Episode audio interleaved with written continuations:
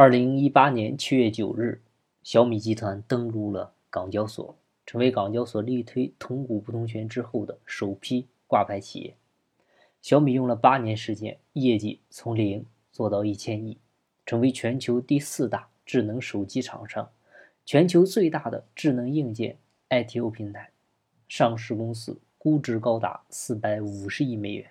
跻身全球科技股前三大 IPO，成为科技类企业当中当之无愧的标杆。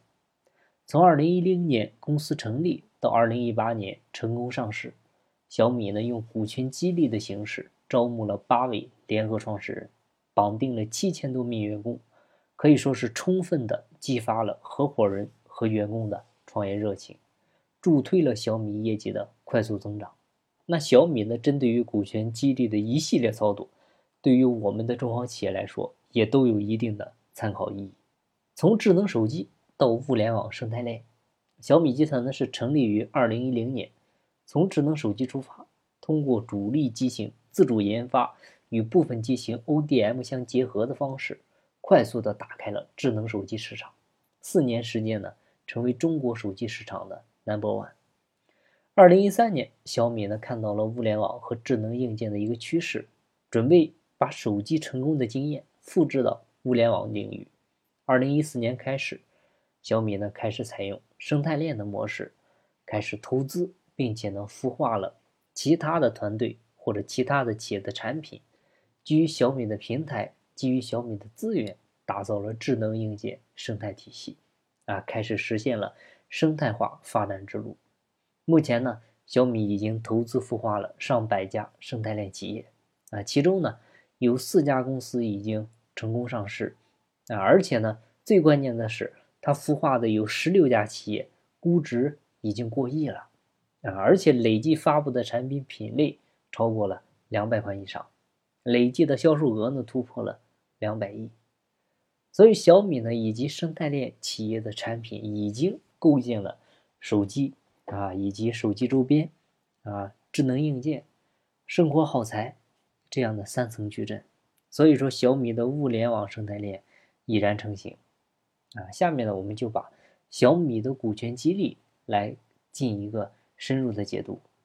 啊，第一点呢，就是善用股权激励，吸引优秀合伙人。可以说，小米公司所有的成就，都是因为有一群聪明的人，啊，像雷军呢，很擅长啊，用股权把大家绑在一起，啊，把成就小米当成大家一起奋斗的一份事业，再加上资本的一路扶持，啊，可以说是打造出了极致性价比的产品。啊，创造出了小米物联网生态链，其中股权作为吸引人才、留住人才的利器，发挥了巨大的作用。小米的八位联合创始人之前呢，已经在各自的领域内取得了非凡的成就。啊，像林斌呢，是公司的核心人物，也是软件和系统领域的专家型人才。王川跟黎万强呢，他都有过在国内互联网公司创业成功的经验。洪峰、黄江吉呢？他是软件开发领域的知名人物，周光平呢是手机硬件领域的顶级人才，刘德呢在工艺设计领域更是顶级专家。在小米成立之初啊，如果没有股权的投入，你是根本没有办法吸引到上面我说的这些合伙人的啊！你不给股权，人家谁来啊？当然了，这些合伙人呢，也是因为持有了小米的股权啊，最终呢也获得了巨额的回报。啊，根据小米集团 CDR 披露的八位联合创始人的持股比例，啊，这里面不含期权，按照四百五十亿美元的市值估算的话，上面这些人他们的身价均已经超过了五亿美元。啊，另外呢，除了对联合创始人分配一定的股权之外，雷军呢，从小米成立之初，他就有意识的来搭建一个多元化的股东结构。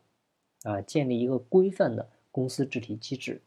可以说为企业管理呢打下了良好的基础。啊，像小米的第一轮融资只有一千万美元，就由诚诚信资本啊领投了五百万美元，雷军呢跟联合创始人合计了投了五百万美元。啊，其实对于当时的雷军跟小米，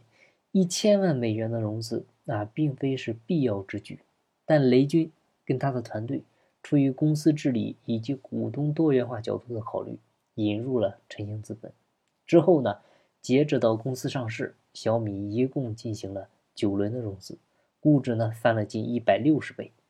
通过不断的引入战略投资，啊，可以说是为小米提供资金，